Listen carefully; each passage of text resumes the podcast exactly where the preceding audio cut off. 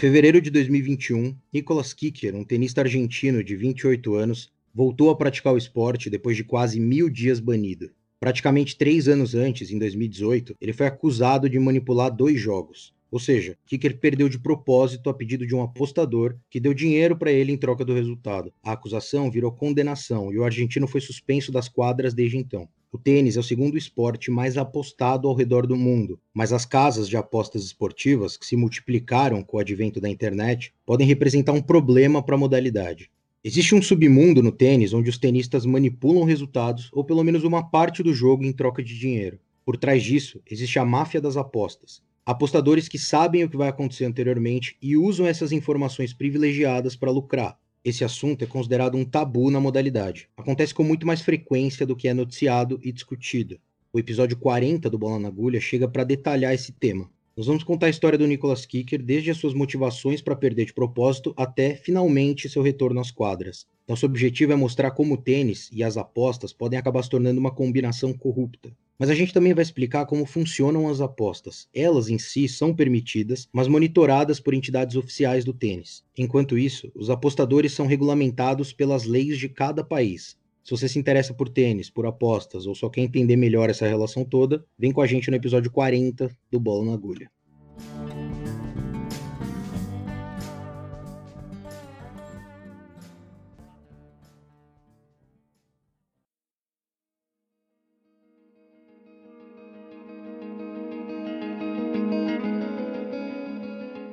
Apenas 22 anos, Nicolas Kicker já era um dos 100 melhores tenistas do mundo em 2015. Isso é algo muito significativo. O argentino era um dos grandes talentos do esporte e com toda a carreira pela frente para melhorar seus resultados. Só que nesse ano, 2015, Kicker manipulou dois jogos, em torneios na Colômbia e na Itália. Eram torneios de pouca importância no cenário do tênis e, portanto, com premiação em dinheiro relativamente baixa. Daqui a pouco a gente vai relembrar para vocês como funciona a hierarquia dos torneios no tênis. Nós falamos um pouco mais sobre isso lá no início da segunda temporada, no episódio 13. Por hora, o importante é falar o seguinte: antes do Nicolas Kicker jogar esses jogos, ele foi procurado por uma pessoa. Essa pessoa anônima chegou até ele pelo Facebook, mandou uma mensagem se passando por uma espécie de patrocinador com desejo de dar dinheiro ao tenista além de um carro. Nessa época, segundo Kicker, ele estava com dificuldades financeiras, por conta do alto número de viagens, custo com hospedagem, passagem, salário do treinador e inscrição nos torneios. Sim, o tênis é um esporte caro e seletivo. Mesmo um tenista de certa forma bem ranqueado como o Kicker pode sofrer com a questão financeira. É um esporte onde só os tops do ranking ganham muito dinheiro. O restante dos jogadores tem dificuldade justamente porque as premiações do torneio que eles jogam são menores e muitos só têm as premiações como forma de ganhar dinheiro. Esses jogadores não ganham, por exemplo, grandes quantias com patrocínio ou publicidade.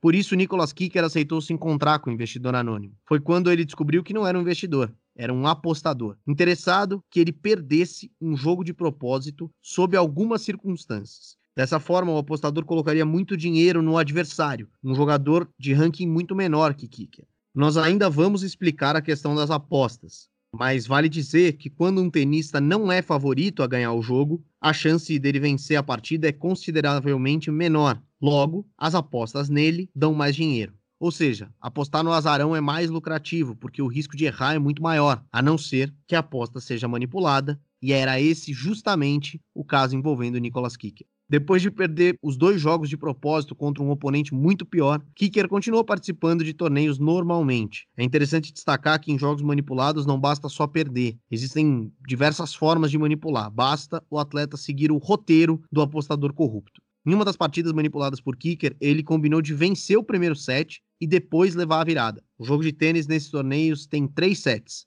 Ele fez exatamente como o roteiro dizia: venceu o primeiro e perdeu os dois seguintes. O importante aqui é: o Kicker foi tão discreto na forma de manipular os jogos que ninguém percebeu que ele havia perdido de propósito naquele momento. Só três anos depois é que descobriu-se que ele tinha manipulado as partidas em questão.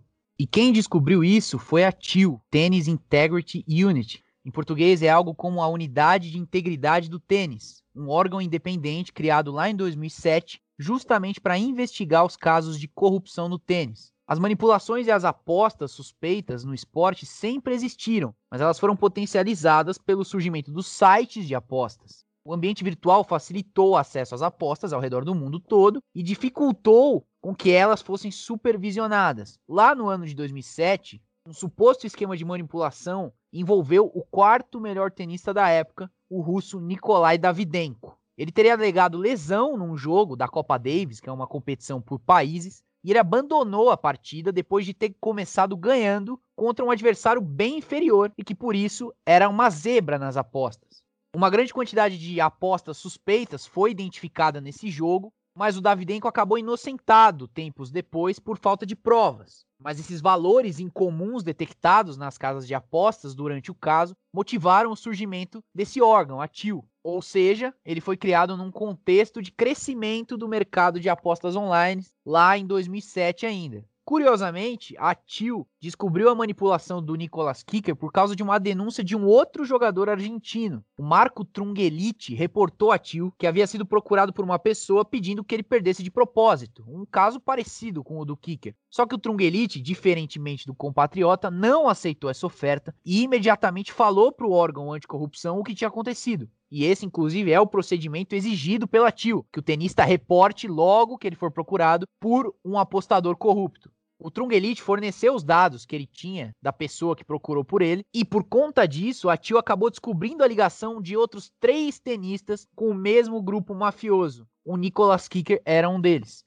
Ou seja, indiretamente, a denúncia do Trungelite fez com que a Tio descobrisse a manipulação do Kicker três anos antes. Ela descobriu em 2018 o que tinha acontecido em 2015. É claro que muita gente chamou o Trungelite de dedo duro, inclusive na própria Argentina ele foi bastante hostilizado, mesmo sem ele ter de fato denunciado diretamente o compatriota. Ele só forneceu uma informação que possibilitou a Tio investigar e juntar os pontos. No caso do Kicker, ele foi desmascarado porque o órgão encontrou provas, trocas de mensagens, coisas concretas para culpar o tenista argentino. Nem sempre é dessa forma. Para tentar identificar possíveis manipulações, a TIO atualmente monitora o volume de apostas no mundo inteiro. Ela inclusive trabalha em conjunto com as empresas que oferecem os serviços de apostas. Se alguma aposta estranha é detectada, o órgão recebe um alerta e já começa a investigar imediatamente. Com aposta estranha, entenda-se, por exemplo, uma quantia absurda de dinheiro colocada na vitória de um tenista desconhecido, por exemplo, do nada, sem grandes explicações. Em 2019, por exemplo, a TIO revelou que foram 26 pessoas punidas pelas mais diferentes infrações ao programa anticorrupção do tênis. O Nicolas Kicker, por exemplo, para vocês terem uma ideia, ele teve a pena dele agravada por não ter contribuído com as investigações do órgão, além de tudo.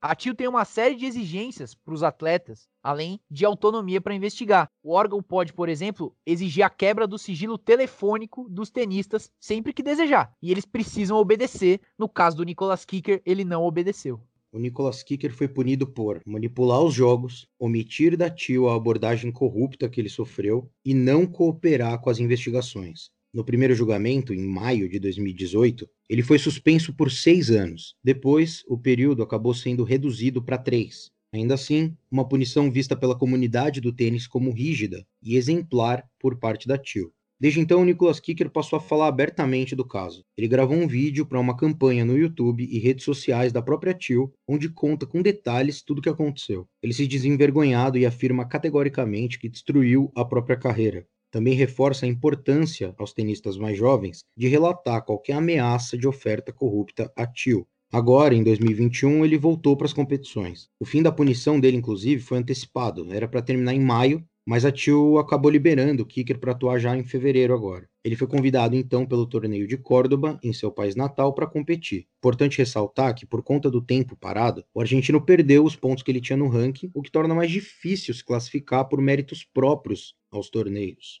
Mas se engana quem pensa que casos grandes como o do Nicolas Kicker são raridade no mundo do tênis. Aqui no Brasil, a gente tem um caso recente tenista brasileiro João Souza, conhecido como Feijão, foi banido do esporte em 25 de janeiro de 2020, sob a acusação de manipulação de resultados. Feijão já foi o brasileiro mais bem colocado no ranking da ATP, a Associação Profissional de Tênis. Em 2015, ele chegou a ser o número 69. Mas a sua carreira começou a desmoronar em fevereiro de 2019, no Challenger de Morelos, no México. Lá, Feijão foi derrotado na sua estreia na chave de simples para o equatoriano Roberto Queiroz. O jogo terminou 2 sets a 0, 6-4 e 6-0, em apenas 51 minutos de duração. O segundo set foi disputado em apenas 17 minutos.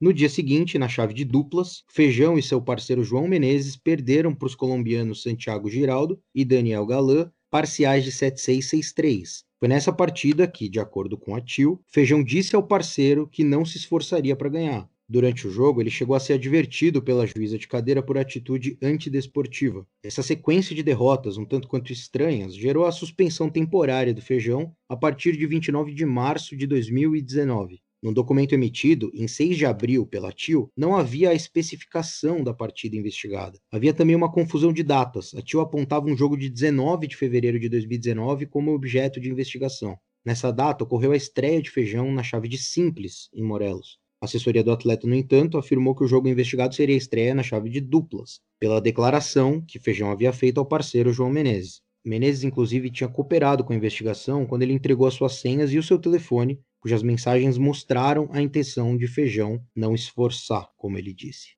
A suspensão teria duração de 120 dias. Feijão recorreu e a suspensão foi revogada em 8 de abril. Na época, a defesa alegou que a acusação era muito vaga porque não apresentava dados específicos sobre quais partidas estavam sendo investigadas. Até aquele momento também não haviam indícios de favorecimento econômico para Feijão. A revogação, ela tinha duas condicionais que poderiam suspender Feijão novamente: ser abordado por qualquer meio ou pessoa com a intenção de corromper um torneio de tênis e não informar a tio em até 24 horas, ou ter qualquer uma de suas partidas com alerta de aposta feito por duas ou mais casas de apostas. Alerta de aposta é quando a casa de aposta avisa que tem movimentações estranhas acontecendo em torno de um jogo.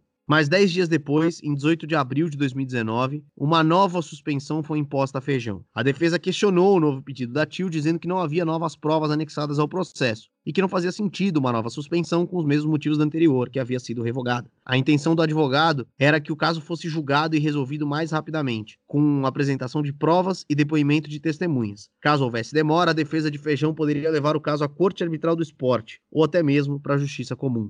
O caso continuou correndo e Feijão foi suspenso. Durante 2019, ele continuou treinando e publicando fotos em quadras nas suas redes sociais, mas não deu qualquer entrevista ou declaração sobre o processo de manipulação de resultados. E só virou notícia quando iniciou um relacionamento com Sheila Mello, a ex-loira do Chan. Em 25 de janeiro de 2020, saiu a decisão definitiva da TIL. João Souza, o Feijão, foi banido para sempre de torneios do circuito profissional de tênis por manipulação de resultados. Ele fica impedido, então, de participar dos torneios de qualquer forma, seja como jogador, técnico, membro do staff ou qualquer outra função. A condenação também inclui uma multa de 200 mil dólares. A defesa entrou com recurso. Na época, o advogado declarou ao GE que a tese seria continuar negando qualquer ato de corrupção de Feijão. Abre aspas por advogado. Por mais que tenham havido alertas de apostas em relação a alguns jogos que ele participou, ele não tem nada a ver com isso. Se alguém estava fazendo atos de corrupção em relação às partidas dele, não tinha participação do Feijão de forma alguma.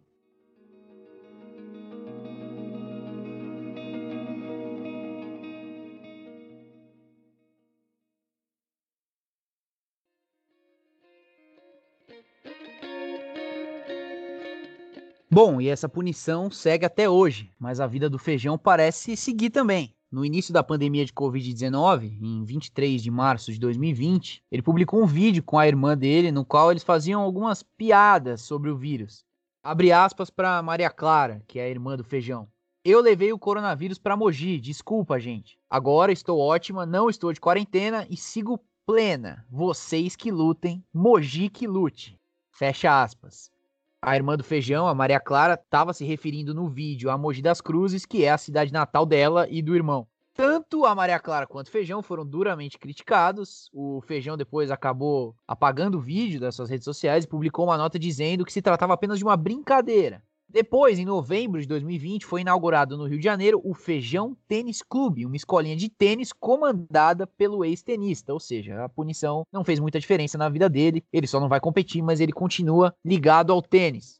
Vale também aqui fazer o adendo de que o Perti Vessantera, que era técnico do Feijão, também foi suspenso por cinco anos. As investigações mostraram que ele efetuou 184 apostas online entre os dias 3 de janeiro de 2019 e 6 de março de 2019. Ele também deixou de relatar conhecimento ou suspeita de atividade corrupta de outra pessoa. Ele facilitou a aposta por uma terceira pessoa a abrir uma conta bancária em seu próprio nome e depositar dinheiro em nome do conhecido.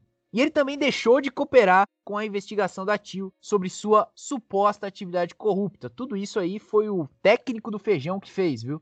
O V Santera também foi condenado a uma multa de 15 mil dólares. Mas, como a gente disse, o mercado de apostas esportivas ele cresce muito rápido. No Brasil, triplicaram as quantias movimentadas entre 2018 e 2020, de 2 para 7 bilhões de reais. Entre as razões que explicam esse aumento global, a gente pode destacar duas que são principais. A primeira, a facilidade de apostar em função dos vários sites para isso. E a segunda, a possibilidade de se apostar em praticamente qualquer esporte. Esse segundo tópico faz com que os apostadores tenham possibilidades quase infinitas de apostas. Além disso, garante eventos e partidas apostáveis o ano todo, praticamente todo dia. Sempre vai ter uma partida de futebol, de vôlei, de tênis ou de bote, qualquer esporte, acontecendo praticamente todos os dias. Então, para fazer parte desse mercado, é só se cadastrar em algum site voltado para isso escolher a modalidade esportiva que você quer apostar, o jogo específico em que você quer apostar e determinar o que você quer apostar. E é aí que entra a complexidade das apostas no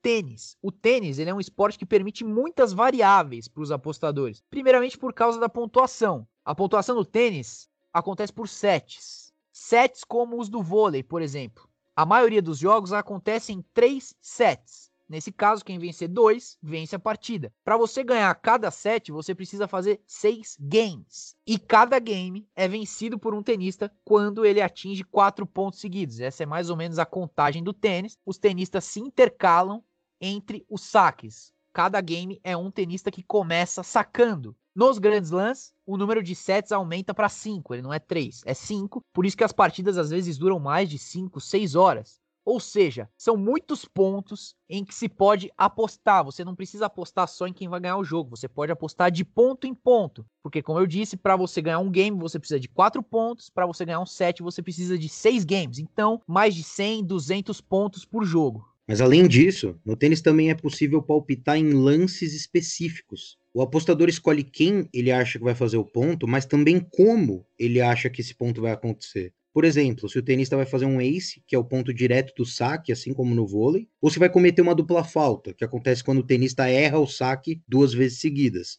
dando ponto automaticamente ao adversário. Então, como o Álvaro falou, são dezenas, centenas de pontos em disputa, com variações na forma de conquistar esses pontos. Tudo isso podendo ser apostado, o que aumenta o número de apostas legais, mas aumenta também a dificuldade de detectar possíveis apostas fraudulentas. Mas não só isso. Como saber se um tenista cometeu dupla falta por erro honesto ou porque combinou com os apostadores? E esse é mais um problema. É muito mais fácil manipular resultados em esportes individuais do que em esportes coletivos. É muito menos arriscado negociar com um indivíduo do que um time inteiro de futebol, de handball, de basquete ou até de bote.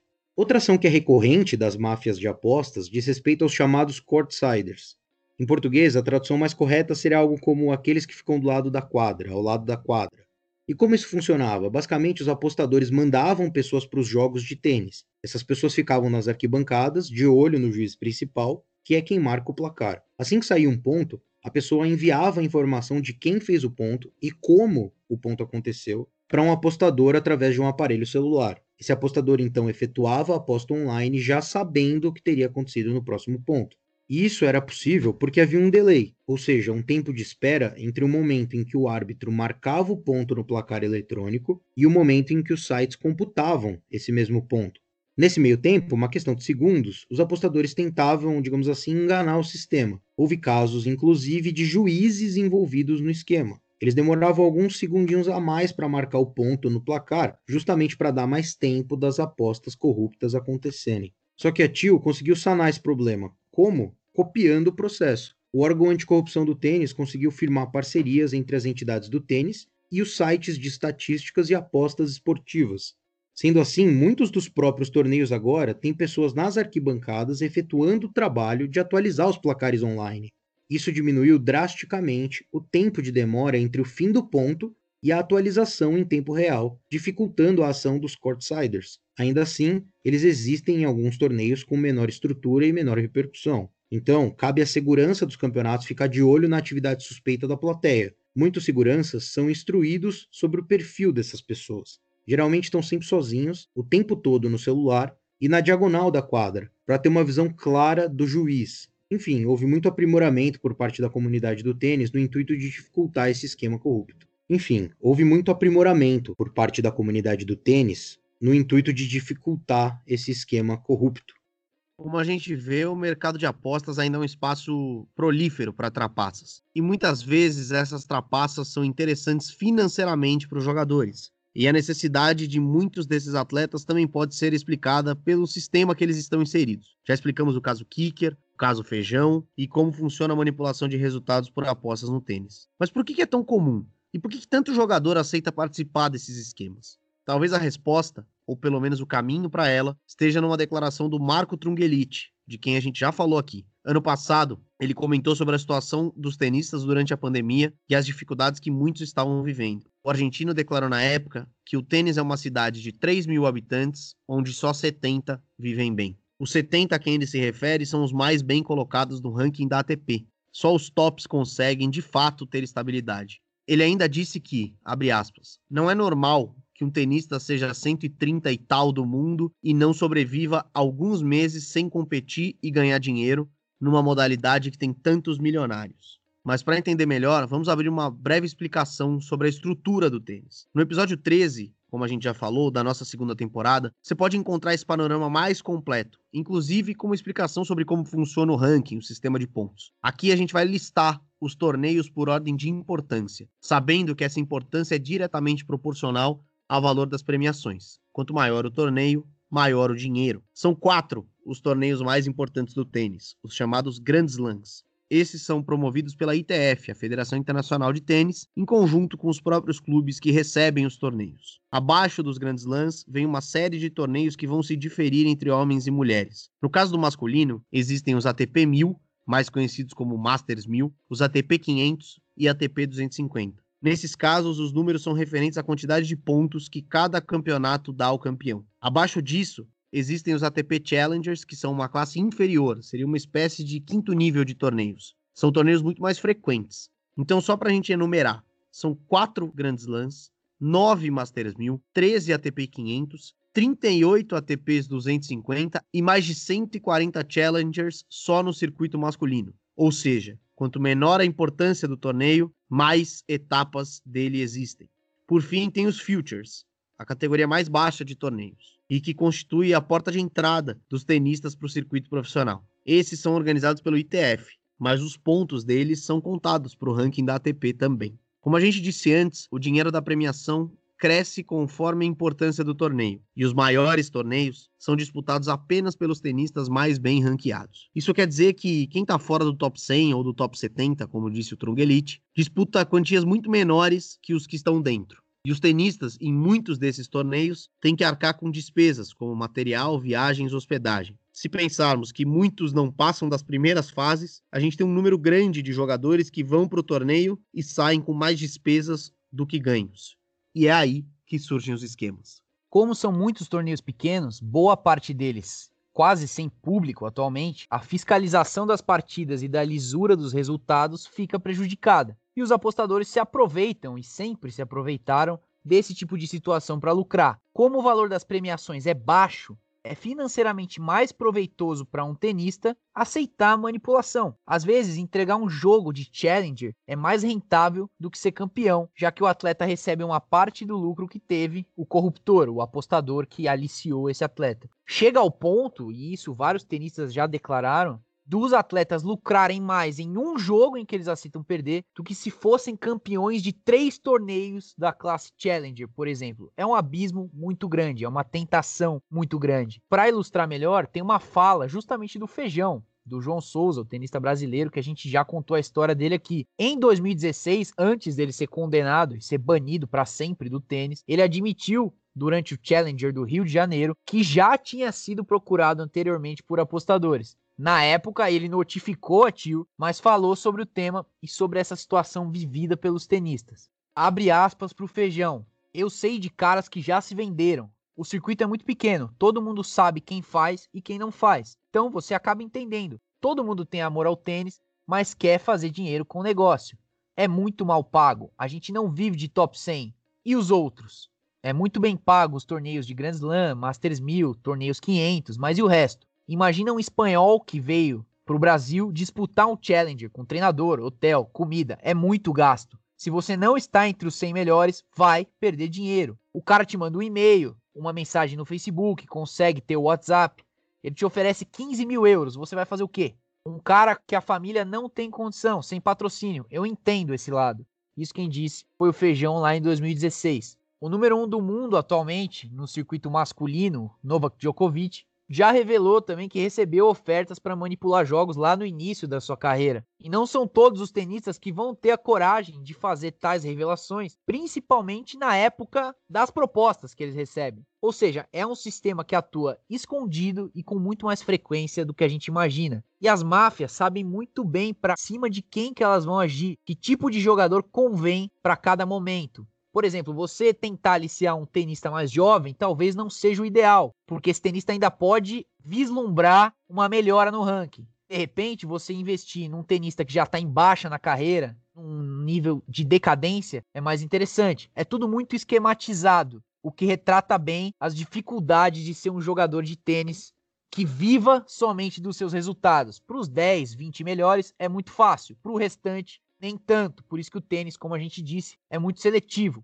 E se a engrenagem do tênis mundial ela já é alvo de questionamentos e críticas em condições normais, depois que se iniciou a pandemia de Covid-19, a discussão se agravou. Para explicar todas as alterações realizadas por causa da pandemia no ranking dos tenistas e no calendário dos torneios, a gente precisaria aqui de outro episódio do Bola na Agulha. O importante é destacar o seguinte: o circuito do tênis acontece no mundo inteiro são países diferentes e que estão em fases distintas do combate à Covid-19.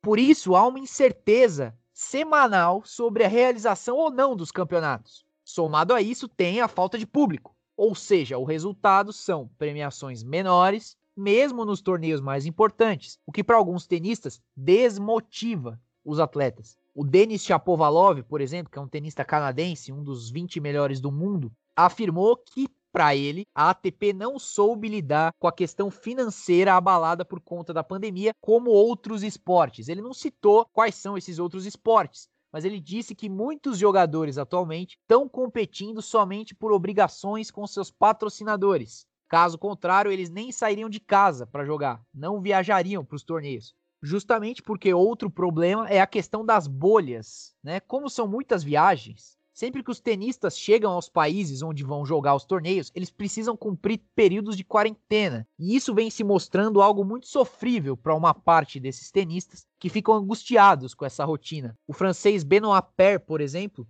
ele revelou que não tem o tênis atualmente como prioridade. Ele joga os torneios, ele perde no primeiro jogo, pega o dinheiro referente à premiação e vai embora rumo a outra competição né, uma conduta nada romântica, mas que o Pera assumiu sem o menor constrangimento. E aí vale dizer que o Benoit Paire já não é um cara assim muito fresco das ideias, é um cara bastante polêmico e ainda mais com esse tipo de declaração. Mas a contrapartida é que tem alguns tenistas também que se acham privilegiados. Tem o Andrei Rublev, que é um russo, que deu uma declaração que vai contra, por exemplo, ao Chapovalov, o canadense, dizendo que ele se considera muito sortudo por poder competir mesmo diante de tais condições da pandemia. Ele não vê problema com as bolhas, mas enfim, de qualquer forma, é uma discussão que ganhou ainda mais repercussão por causa da pandemia de Covid. Nesse momento, está em andamento o Masters 1000 de Miami. E na chave masculina, nenhum dos três principais jogadores, o Federer, o Nadal e o Djokovic, foi jogar. Torneios esvaziados, tenistas descontentes e uma crise estrutural que assola toda a comunidade do tênis. Essa conjunção de fatores pode acabar contribuindo ainda mais para atividades corruptas. Tenistas com menos dinheiro, menos possibilidade de somar pontos, inseridos na crise da pandemia. Infelizmente, essa realidade pode levá-los à manipulação de resultados, um problema antigo no tênis, mas que tem crescido muito. E de algum tempo para cá começou a ser combatido. Para finalizar, é só importante dizer que as apostas e o tênis não são uma relação corrupta por si só. A gente não quer que ninguém desligue esse podcast pensando que apostar por si só conote alguma atitude incorreta. Como a gente disse, a legalidade das apostas varia de país para país. O problema é quando isso se torna o motivador de uma manipulação numa partida de tênis. Da mesma forma, os tenistas que apelam para esse tipo de conduta estão inseridos em um sistema complexo e cheio de falhas. De qualquer jeito, como a gente já disse, ao menos no quesito das apostas, o tênis parece ter avançado nos últimos anos. E isso se dá através da Tennis Integrity Unit, a TIO, uma ferramenta importante no combate à corrupção. É importante apenas entender a diferença dos casos. No caso do Kicker, que foi quem motivou a gente a tratar desse tema, houve ao menos uma tentativa de reparar o erro gravíssimo que havia sido cometido. O argentino admite publica... o argentino admite publicamente que nunca mais vai conseguir se desvencilhar do escândalo, nem livrar o sobrenome da sua família desse legado ruim. Mas ele pelo menos tentou fazer o possível para alertar tenistas mais jovens, dividiu sua história e entendeu o equívoco. Agora ele voltou a jogar depois de ter cumprido a sua pena também admitindo que o fará por amor ao tênis, sem pretensões maiores do que essa. Uma carreira que ele jogou fora. Então isso basta como punição. Não é dever de ninguém agora, nem torcedores, tenistas ou organizações de torneios, continuar batendo no passado do kicker. O que é preciso fazer é se atentar para outros casos a fim de evitá-los. Já no caso do Feijão, uma pena que ele não tenha tido o mesmo comportamento de kicker depois da punição. Ele não deu nenhuma declaração e continuou vivendo a vida normalmente longe das competições talvez fosse importante falar mais desse assunto, deixar o tabu de lado e discutir esse problema que ainda é tão grande nesse esporte.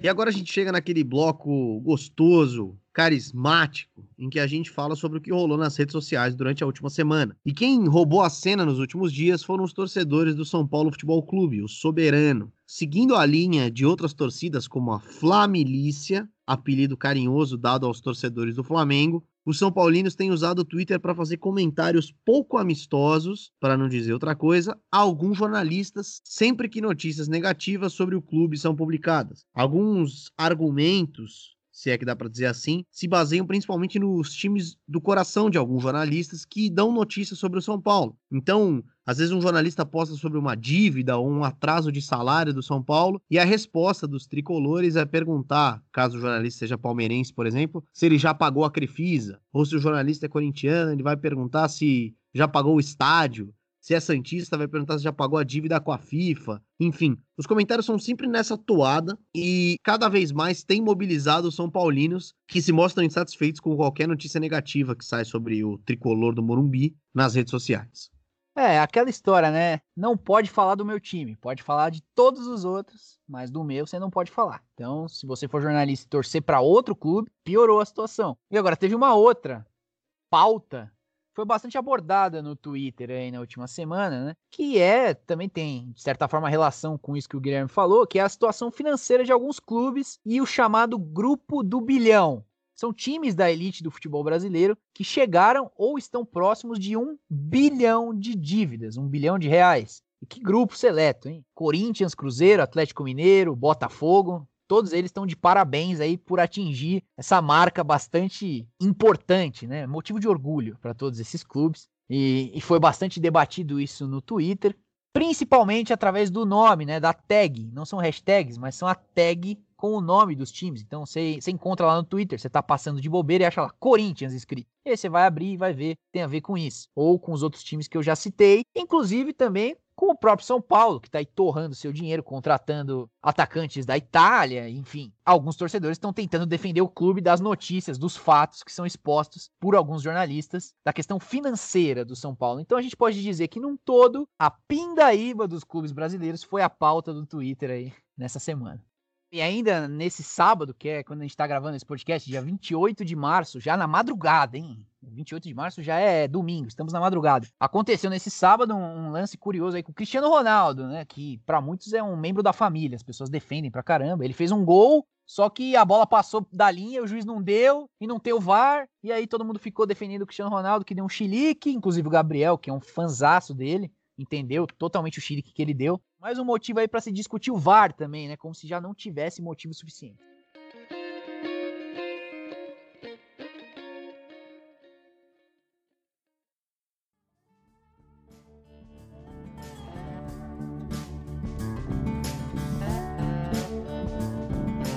E é isso. O Bola na Agulha vai ficando por aqui. Depois desse assunto ter sido introduzido, eu, em forma de protesto, vou encerrar o programa. Nada contra nenhum nome citado, nenhum clube citado, ou até mesmo nada contra o Álvaro, para quem eu mando um abraço, ou contra o Guilherme. para quem eu não só mando um abraço, como passo a palavra, depois de agradecer pela presença no programa. Obrigado, Gabriel, pelas palavras. Depois desse programa que eu aposto que todos vocês gostaram desse tema maravilhoso que é o tênis ball, o esporte da bolinha amarela. E depois de terminar falando aí de Cristiano Ronaldo, Gajo, protagonizou um momento interessante. Também falamos um pouco de São Paulo Futebol Clube, o maior clube do planeta. É, notei uma certa crítica é, em relação ao time feita pelo nosso membro mais ilustre, Álvaro Logulo Neto, o rei da voz. Não sei porque ele criticou o São Paulo, mas talvez ele possa